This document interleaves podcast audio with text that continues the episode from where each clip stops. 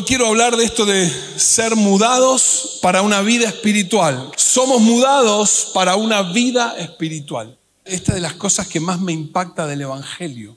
Y si hay algo que más me impacta es eso, el poder de transformación que éste tiene. Me impacta el poder de transformación que el Evangelio porta en sí. Y soy más que un enamorado, un perseguidor de esta transformación. No sabemos necesitados que desde que llegamos a la cruz o que hicimos la cruz nuestra, empieza un proceso en nosotros. Y esta palabra la tenemos tan sellada, pero empieza un proceso de cambio y de transformación. Y quiero poder hablar un poquito de esto. Me impacta la vida de Jesús, pero también me impacta, hay mucho más, ver este proceso de transformación en la vida de los discípulos, cómo decidieron y cómo se predispusieron a que el Evangelio les provocara cambios, transformación, mudanza. Para mí avivamiento es eso, avivamiento es transformación. Para mí avivamiento es transformación, es cambio de naturaleza, es ver cómo Dios se mueve con poder en lo cotidiano de nuestra vida. Algo que nunca dije, todos los que se acercaron a Jesús con fe fueron cambiados. Todos los que llegaron a Él con una necesidad fueron tocados y su vida no fue la misma. ¿Por qué nosotros conformarnos con menos?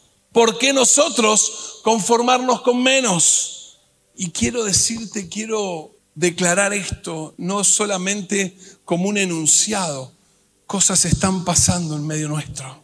La palabra restitución que nos gobierna de hace meses se está asentando sobre la vida de muchos. Y si todavía no llegó, ahí viene para vos. Si todavía no lo ves y estás orando, ya va a llegar, porque esto no es para algunos, es para toda la casa. Será que tengas que transitar, caminar un tiempo más, pero quiero decirte, restitución está llegando, cosas están pasando, sanidades, situaciones económicas que se quebrantan, eh, salvación, sanidad del corazón, emocional, cosas están pasando, cosas están pasando. Y hoy quiero traer una historia del Antiguo Testamento y vamos ahí a, a mirar un poquito en el libro de Zacarías. Zacarías y Ageo fueron dos profetas que tuvieron una misión muy, pero muy importante. Hago un poquito de historia para situarnos en el contexto. Ya estaba comenzando, ¿se acuerdan que el pueblo de Israel fue llevado en cautiverio 70 años, se comieron en Babilonia y empezaron a regresar? Y Dios ya habilitó para que ellos comenzaran a volver a Jerusalén.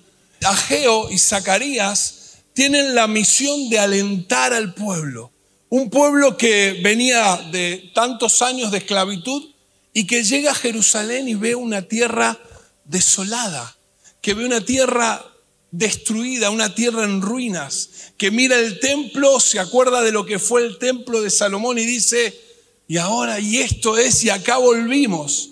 Pero la función de los profetas fue eso, animar al pueblo y tomar la palabra que había sido declarada durante tantos años y decirle, este es el tiempo en el cual esa palabra se va a cumplir.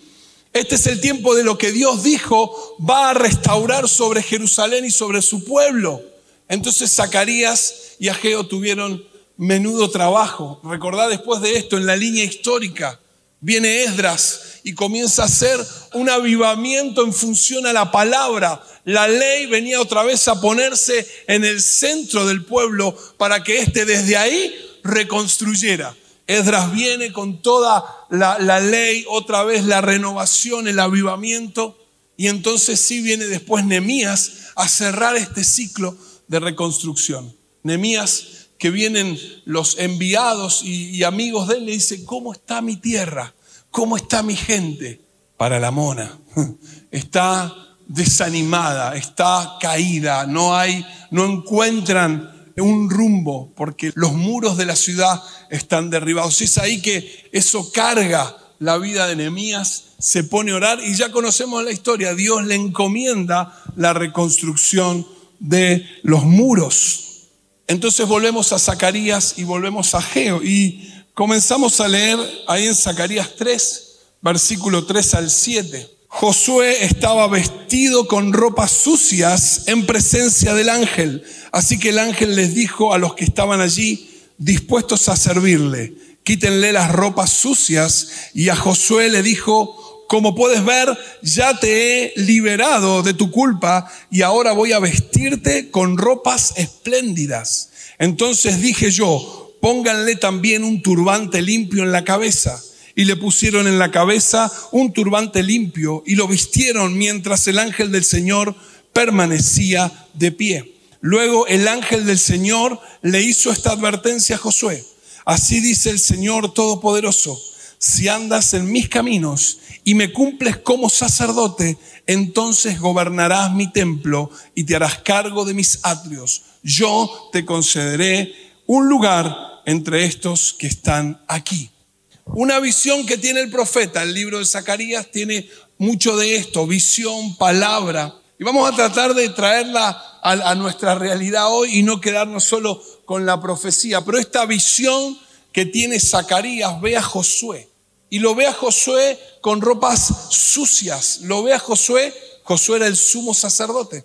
El sumo sacerdote representaba al pueblo y lo ve con ropas sucias, lo ve con ropas andrajosas, lo ve ropas quemadas, como alguien que pasó por el fuego. Esa era la visión.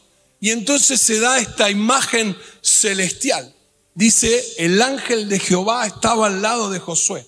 Quiero decirte que cada vez que el Antiguo Testamento menciona el ángel de Jehová, está haciendo referencia a la persona de Cristo está haciendo referencia a él. Lo vemos en Josué 5, cuando previo a la toma de Jericó, dice que el ángel de Jehová se apareció delante de Josué para traerle un mensaje. Está ahí representada la persona de Jesús y en esta imagen, esta visión que tiene Zacarías, ve una mudanza, ve una transformación, empieza a ver un cambio, un Josué que está en un estado y un Josué que va a estar en otro estado.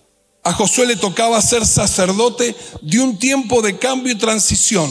Toda la palabra que Dios traía a través de Zacarías y de Ageo, como dijimos recién, era restauración y restitución. Dios estaba preparando al pueblo para la reconstrucción del templo, para volver a habitar en medio de ellos. Y palabras que Zacarías soltó esto de seremos una ciudad sin muros, le dijo Zacarías al pueblo. Una ciudad sin muros porque habrá tanta gente y tanto ganado.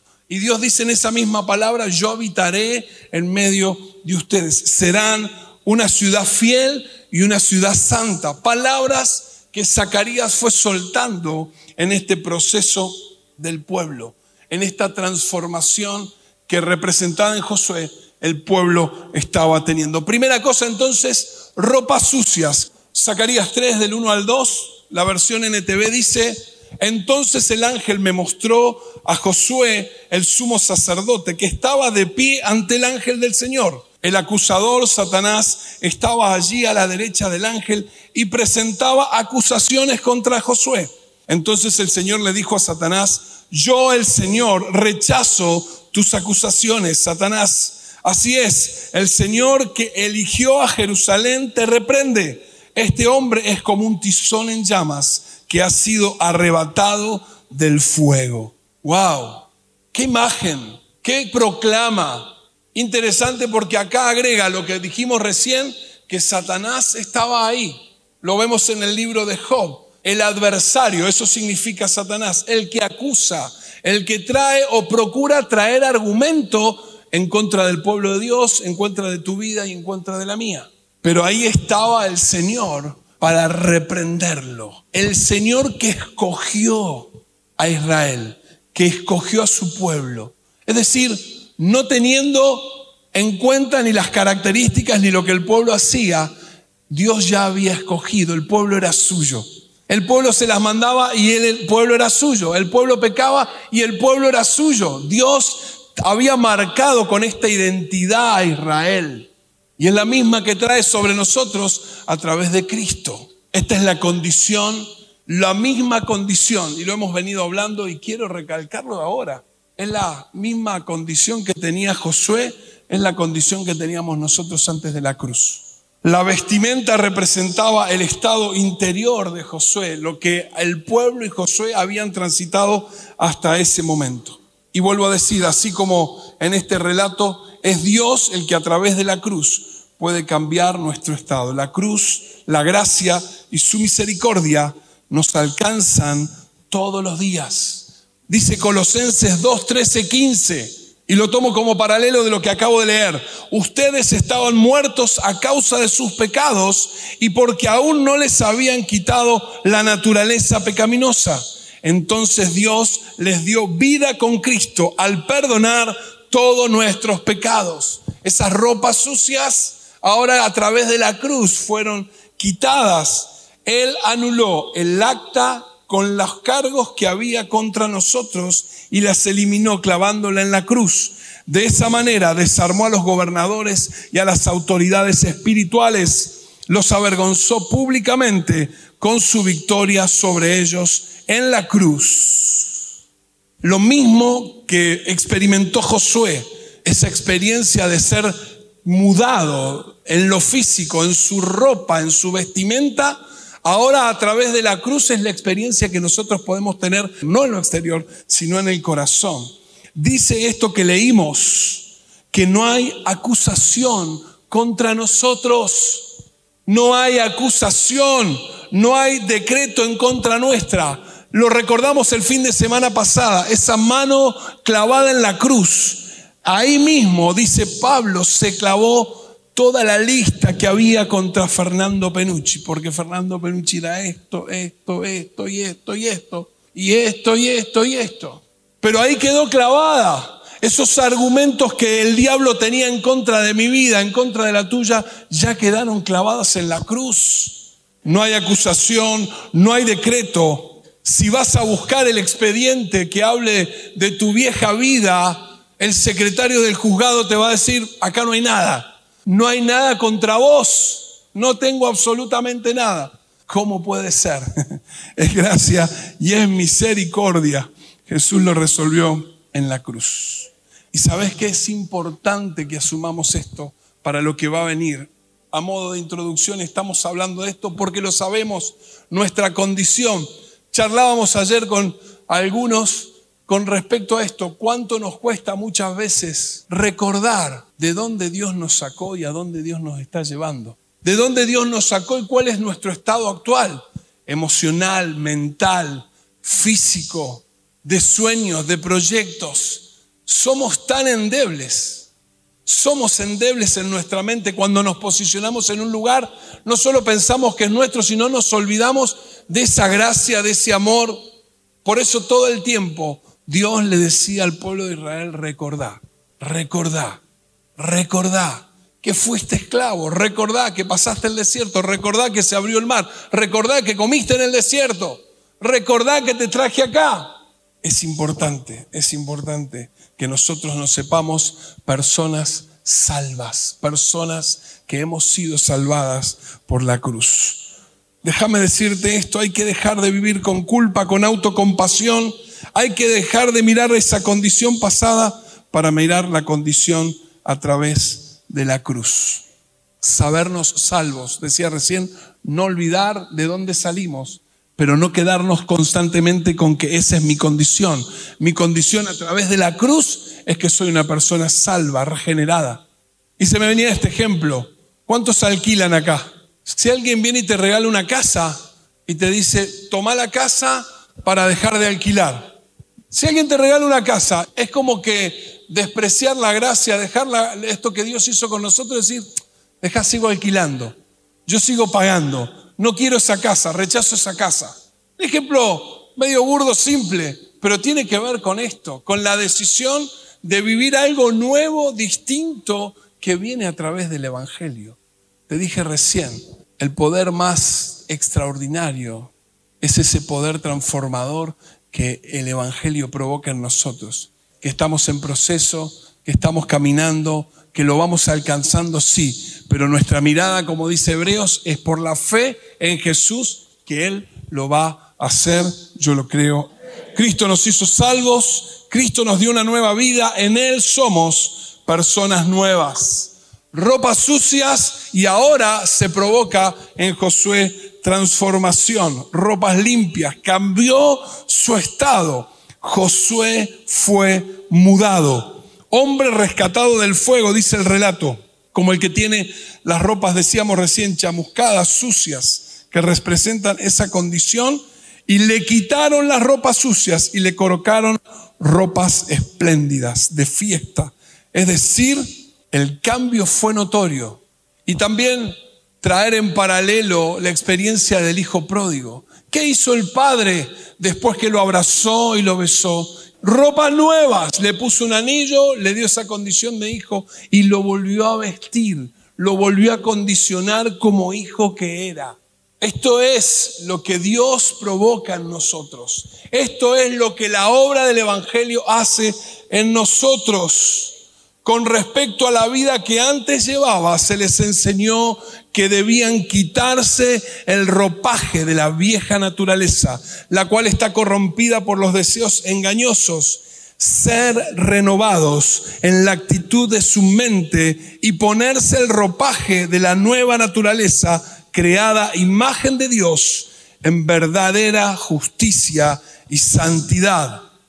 No sé en tu casa, pero en mi casa tenemos eh, manera de nombrar las cosas. Viste que hay como una cultura interna de la casa donde vos, cómo nos llamamos, cómo decimos las cosas. Por ejemplo, yo a la Nati le digo Titi, de manera cariñosa.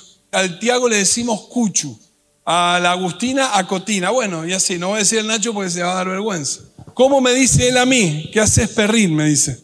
Es como que cada casa tiene una manera de nombrar cosas, ¿no? Y hay algo particular en nuestra casa que tiene que ver con esa ropa que te queda cómoda. Esa ropa que es en el invierno, ese pantalón de jogging tanto gastadito, o el busito que está como decorado, ¿viste? Tiene manchitas, agujeritos, pero que es tan cómodo. Uno se siente cómodo y en, verano igual, ese short que está para tirarlo, la ojota, pero te calza la ojota, te calza la remera gastada. Entonces en casa, cuando nos vestimos así, hablamos de la prome, la promesa, porque es como que tenés esa ropa y no te la querés, hiciste una promesa y no te la vas a sacar. ¿Qué vas a hacer? Me voy a poner la prome, ¿no? Y entonces, ah, ya andás con la prome, y es como un lenguaje interno, ¿sí o no? Cada uno tiene su atuendo, su atuendo interno en la casa, ¿no? La prome. Y así andamos. Esa ropa que usás como que hubieses hecho una promesa y no te la querés sacar. Nosotros hablamos de la prome cuando hablamos de, esa ropa. Y pensaba en esto, muchas veces seguimos con la prome puesta, seguimos con ese pantaloncito viejo, seguimos con esa camisita vieja, ese busito manchadito pero tan lindo, esa remera gastada que nos es cómoda. Estoy haciendo esta analogía con relación a nuestra vida espiritual. Seguimos con esa ropa y ya está, que hay que sacársela, que hay que cambiarle. Pastor, la prome es cómoda. La prome, estoy acostumbrado, estoy acostumbrado y, ya me queda cómodo. Pero dice esta palabra que leímos recién, te la repito, se les enseñó que debían quitarse el ropaje de la vieja naturaleza. Hay que dejar la prome. Y me gusta porque se les enseñó que debían quitarse. El primer punto que vimos tenía que ver con gracia, misericordia, salvación y lo que Dios hizo. Ahora acá nos toca a nosotros sacarnos la prome y ponernos la ropa linda, la ropa que acomoda, la ropa que tiene que ver con lo que estamos viviendo. ¿Y qué sería eso? Y bueno, hablamos de el ropaje viejo, la mentira, la ira, el enojo, la burla, la falta de empatía, la falta de compromiso, ¿Cuántas cosas podríamos nombrar que se acomodan con la prome? Y quiero decirte, y esto es lo más maravilloso del Evangelio, la gracia siempre va a estar. La oportunidad de Dios siempre va a estar. El tema son las consecuencias. Y eso también hay que decirlo. Nuestro accionar tiene consecuencias. La gracia y la oportunidad de Dios, otra vez, siempre están a nuestro favor, siempre están cercanas. Pero las decisiones que nosotros tomamos provocan consecuencias que hay que afrontar.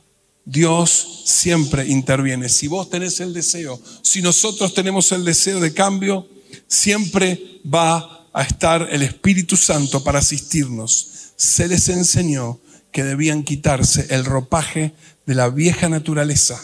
Y esa es nuestra responsabilidad, la de determinarnos al cambio. Tercera cosa, se le colocó un turbante. Y si bien el turbante era símbolo de una ropa de fiesta, de una ropa distinguida. Quiero tomar esta figura para hablar de la mente y de nuestros pensamientos.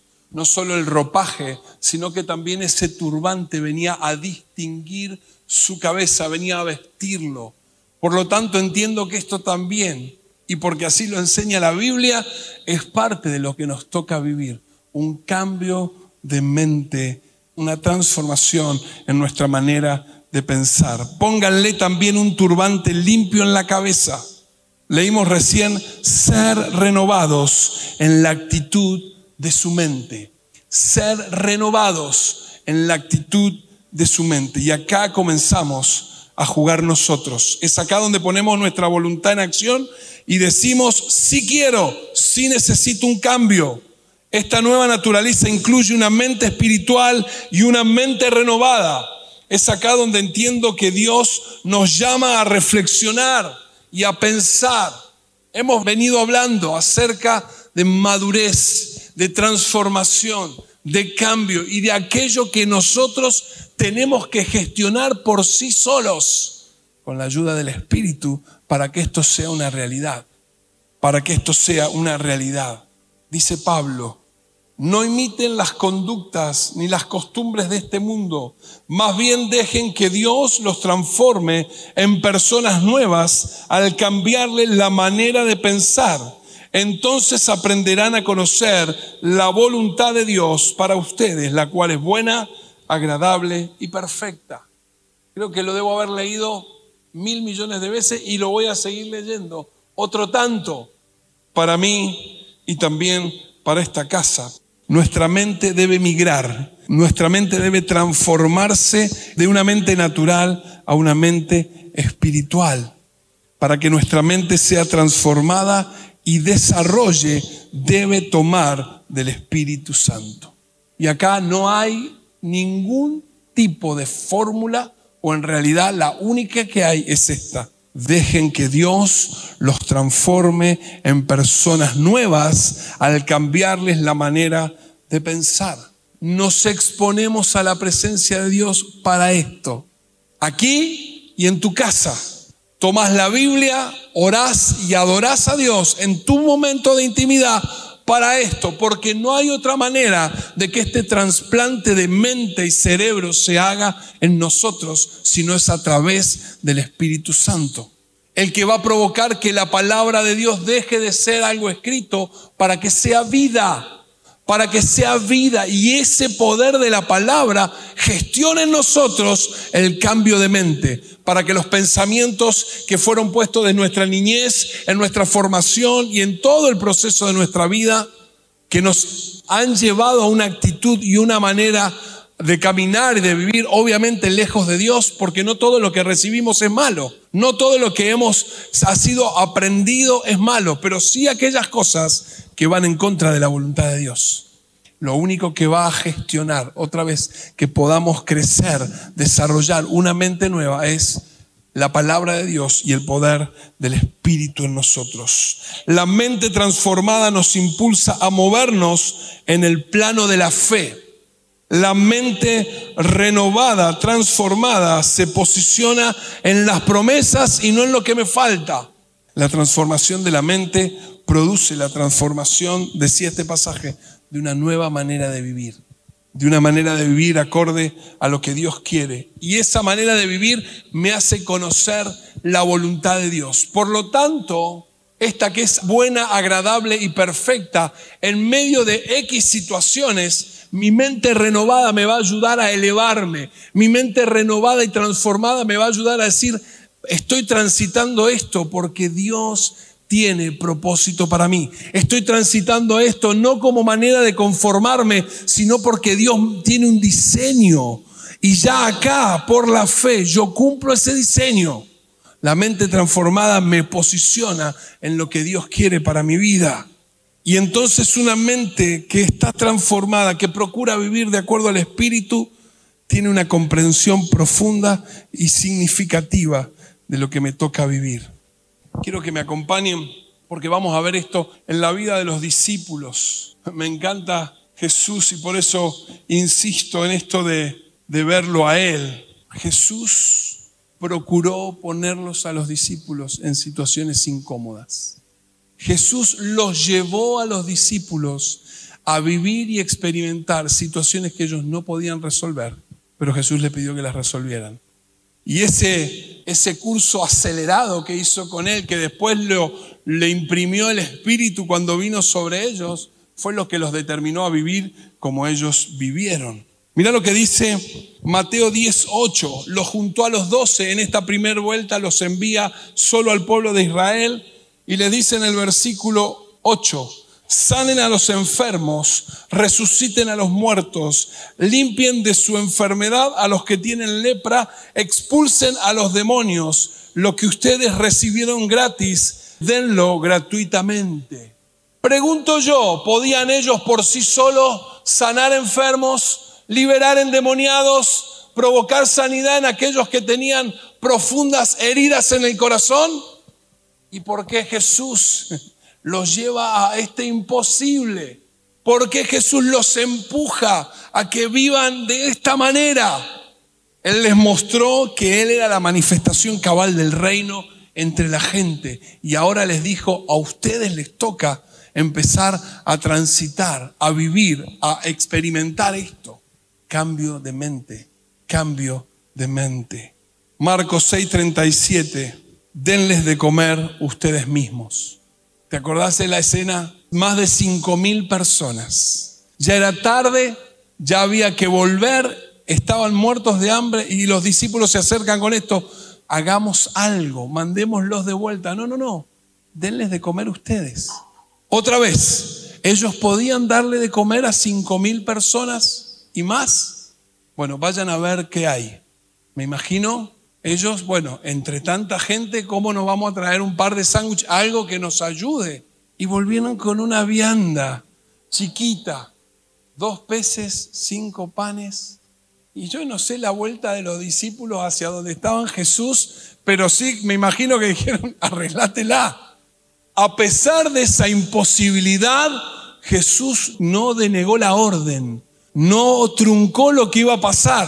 Vamos, los acompaño. ¿Qué hay? Busquen, trajeron 12 canastas y dividió esa vianda en 12 canastas. Previo, los mandó a ordenarlos. Imagínate los discípulos de a 50, de 100 ordenando la gente y la gente diciendo, vamos a comer, qué bueno. Y ellos sabiendo que había cinco panes y dos peces. Decir, sí, van a comer, van a comer, van a comer. Ese ejercicio, Jesús no cortó la orden. Jesús dijo, no, no, esto no va a pasar. Los acompañó. Fueron a buscar, sentaron a la gente, lo que había lo pusieron en 12 canastas y entonces empezaron a servir. Y se provocó el milagro.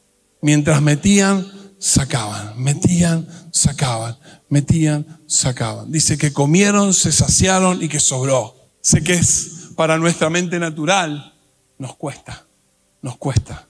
Es difícil entenderlo, pero quiero decirte, Dios nos lleva a este plano. Para darle de comer a cinco mil, no solo eso, para que cuando te levantes mañana creas que tu realidad va a ser transformada. Esta situación familiar, uff, pero yo creo que vos vas a restaurar mi familia. Yo creo que mi economía va a ser distinta, aunque el dólar a lo que fuera, aunque en la política, aunque año de elección, yo creo y voy a caminar porque como soy tu hijo, por la fe creo que mi realidad del lunes, del martes, experimenta milagros, que la enfermedad va a volver en sanidad, que mi angustia, que ahí está y estoy tratando de cómo sacarla, de cómo se va a gestionar, que golpeado puertas, vos vas a sanar mi corazón. Decía el jueves, haremos fila para preguntarle al Señor por qué, pero Dios quiere hacerlo a través de nosotros. Y eso es una decisión personal. Nos queremos sumar, nos sumamos. No nos queremos sumar, no nos sumamos. Pero la gracia, la misericordia y esa mente que no vamos a entender nunca, así lo determinó. Dios quiere hacerlo a través tuyo. Dios quiere que esa paz que hoy gozás y lo que disfrutás, otro lo tenga. Porque en definitiva, todo esto se trata de que mi transformación, que esa sal que soy, que esa luz que soy, ilumine a otros. Que esa sal que tengo, que esa luz que tengo pueda afectar a otros. Y tu entorno sea totalmente transformado, transformado por el poder del Evangelio, por el poder del Evangelio. Nuestra mente debe ser transformada para poder vivir a este nivel. Venga tu reino, hágase tu voluntad. No entendemos, decía recién, no entendemos el por qué, pero Dios quiere hacerlo a través nuestro. Venga tu reino, hágase tu voluntad. Quiero decirte, yo quiero seguir viendo cambios y transformación en mi vida. Yo lo necesito. Yo quiero ver cómo se cumple la voluntad de Dios en mi vida, en mi esposa, en mi familia, en mi matrimonio y en esta casa, en esta Mendoza, en esta iglesia. Yo quiero ver sus bendiciones materializadas también en esta ciudad. Para eso debemos continuar, debemos seguir y debemos asumir este proceso de transformación. Esa es la manera que el Evangelio será efectiva. ¿Cómo hago? ¿Cómo hago? apegados al Espíritu de Dios. Tiempo de calidad con Él, oración, adoración. No encuentros espasmódicos ni esporádicos, de manera permanente y constante, procurar que esa atmósfera y esa presencia de Dios esté en mi vida. De esa manera, tu mente, mi mente será transformada. Hay que hacer lo último de la Biblia, el manual de vida, las verdades y principios que éstas rigen son las que rigen nuestra vida. ¿Cómo se provoca transformación en nuestra vida? De esta manera, dándole lugar al Espíritu Santo para que Él lo haga y estar dispuestos a hacerlo.